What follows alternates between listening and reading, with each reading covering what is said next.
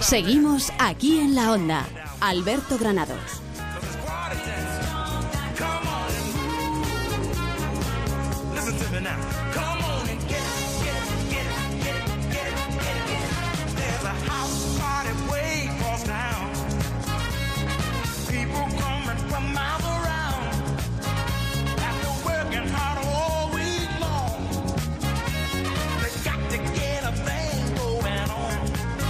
Vamos con la gastronomía. Hoy en este caso, en vez de comer, vamos a empezar bebiendo. ¿eh? Juan Pozuelo, ¿qué tal? Muy buenas tardes.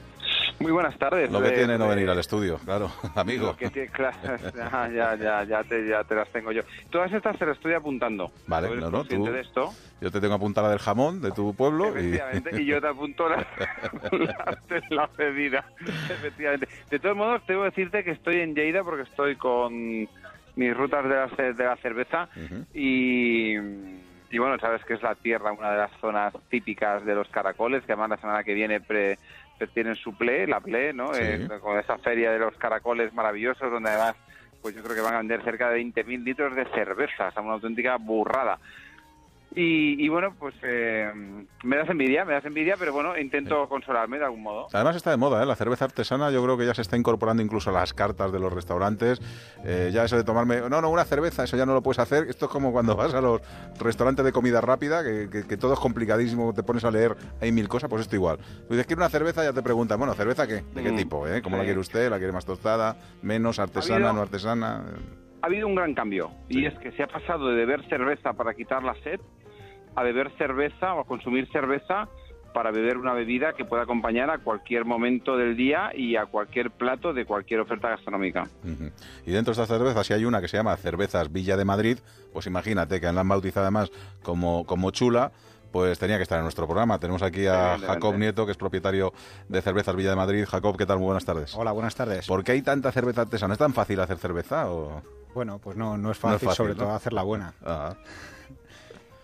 ¿Qué trucos lleva o qué, qué, trabajo lleva al hacer una cerveza artesana? En primer lugar, utilizamos solamente ingredientes naturales, solamente agua, malta, lúpulo y levadura y después cada uno de los procesos lo seguimos manualmente, el proceso de manera personal, ¿no?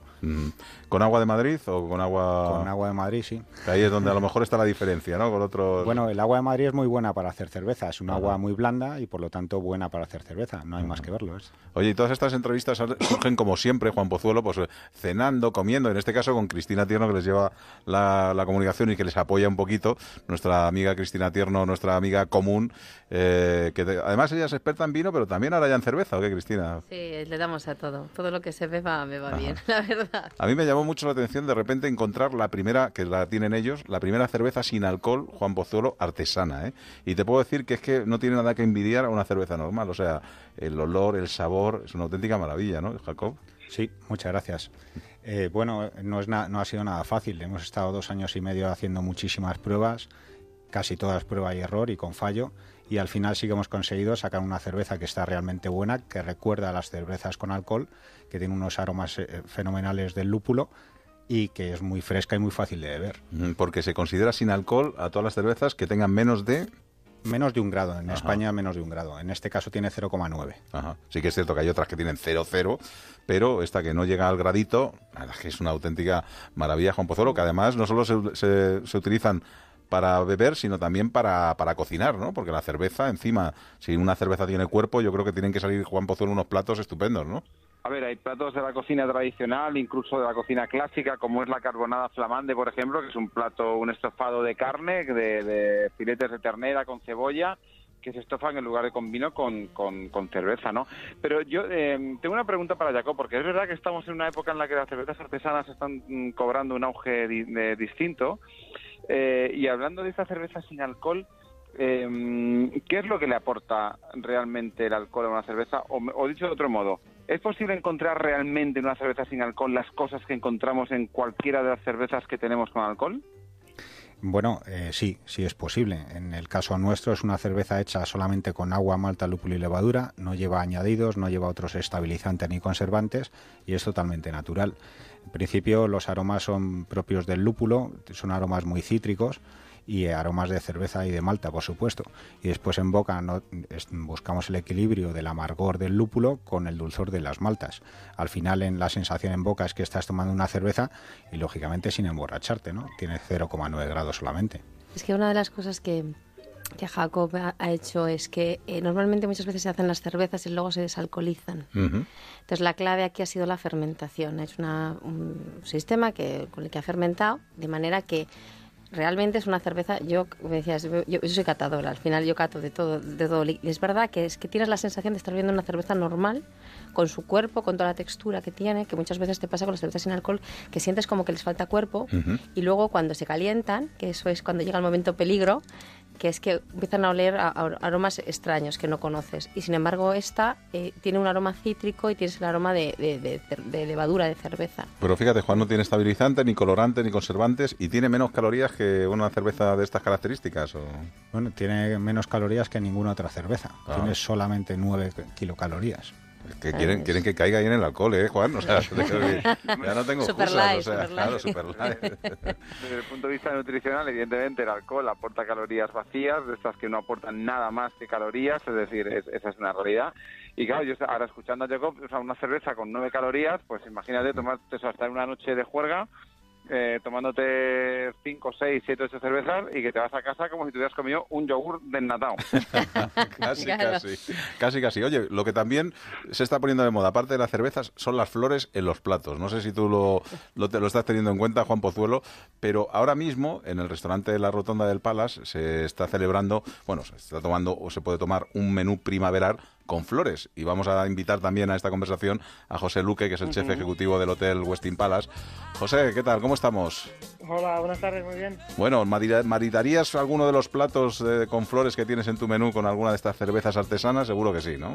Sí, seguro que sí. Alguna de esas que sea así con un toque cítrico, como acaba de comentar, esa le iría bien, perfecto.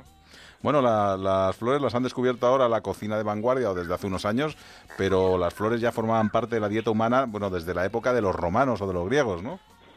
Sí, bueno, siempre, siempre hemos consumido flores. Hubo una época que se dejaron un poco, pero ahora, bueno, pues hemos vuelto a, a consumirlas, ¿no? Ahora que tenemos la posibilidad de que nos las ofrecen, que nos las traen directamente al restaurante, pues tenemos que aprovechar este momento. Oye, José, cuéntame, ¿cómo se organiza uno para, para poner un menú todo con flores o que, o que lleve flores todos los platos? ¿Ha sido fácil, difícil? Ha sido bastante fácil. Bueno, hemos tenido que probar muchas flores, ¿no? No hemos elegido a la primera, porque había muchas de ellas que sinceramente no conocíamos. Entonces vas probando y unas son amargas, otras aportan acidez, otras cítricos.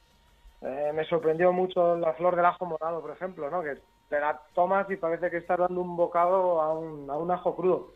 O que no ha sido difícil, pero ha habido un trabajo ahí detrás. Oye, José, hay muchos, bueno, mucho incertidumbre cuando uno se pone delante de un plato.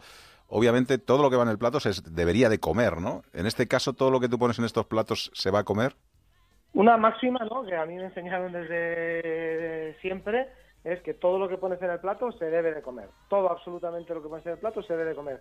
No tiene que haber nada de, de adorno ni de, ni de atrezo. Y nosotros todo lo que ponemos en el plato, todos nuestros ingredientes son comestibles. Juan. Sí, no, a ver, que comentaba José de las flores. Eh, flores se han comido siempre. De hecho, comemos flores de manera habitual. Una alcachofa es una flor, ¿eh? Ajá. Una coliflor es una flor, un brócoli es una flor. Son, son, son florescencias, es decir, estás comiendo esa parte floral de, de, de, la planta. Eh, es verdad que, y lo comentaba José, eh, al final la, planta sabe a, bueno, pues a su, a su genética y, y, eso, y, eso lo transmite en cualquiera de, de sus componentes. Sabe ajo el ajo, pero sabe ajo la flor del ajo. Es decir, al final lo que, lo, que, lo que modificamos es un poco lo que colocamos en el plato. Es verdad que requiere de un conocimiento un tanto, bueno, pues eh, de un reaprendizaje y, y, bueno, pues descubrir que los colores, porque al final lo, bueno de esto es que las, las flores que, que, se están incorporando actualmente en la cocina son muy coloridas y es empezar a descubrir que los colores saben a cosas distintas. Pues te voy a poner los dientes largos, eh, Juan Pozuelo. Mira, el menú, flor de caléndula y clavel, crema fina de anacardo y sardina ahumada, tiara de flores del jardín quinoa real y aguacate, flor de alcachofa asada perfumada con flor de ajo rosa y blanco, eh, salmón pochado con velo de flores y microvegetales, reducción de cava, lingote de cordero confitado con flor de patata, el jardín del chef, chocolate y flores, y flores dulces. José, también tenemos flores dulces. También hemos hecho flores dulces. Hemos, bueno, ahí tenemos dos, dos versiones, ¿no? Una es las típicas flores de la mancha, jugando un poco con un, no es un trampantojo, ¿no? Pero hemos introducido ese postre de toda la vida, ¿no? Que es la flor manchega de pasta frita con un poco de azúcar y canela. Y luego lo que hacemos es confitar pétalos de clavel, confitar petuñas, confitar pensamientos, le damos un toque crujiente y es lo que usamos a modo, a modo de a modo de que ahí estamos jugando, pues eso, con el sabor de afloral, ¿no? Los pétalos de rosa que ponemos, el sabor ese floral que tiene el pétalo de rosa y por fuera una cobertura muy sutil, muy sutil de, azúcar cristalizada que da un toque muy diferente y visualmente también, como decía, eh, una, una estética muy bonita.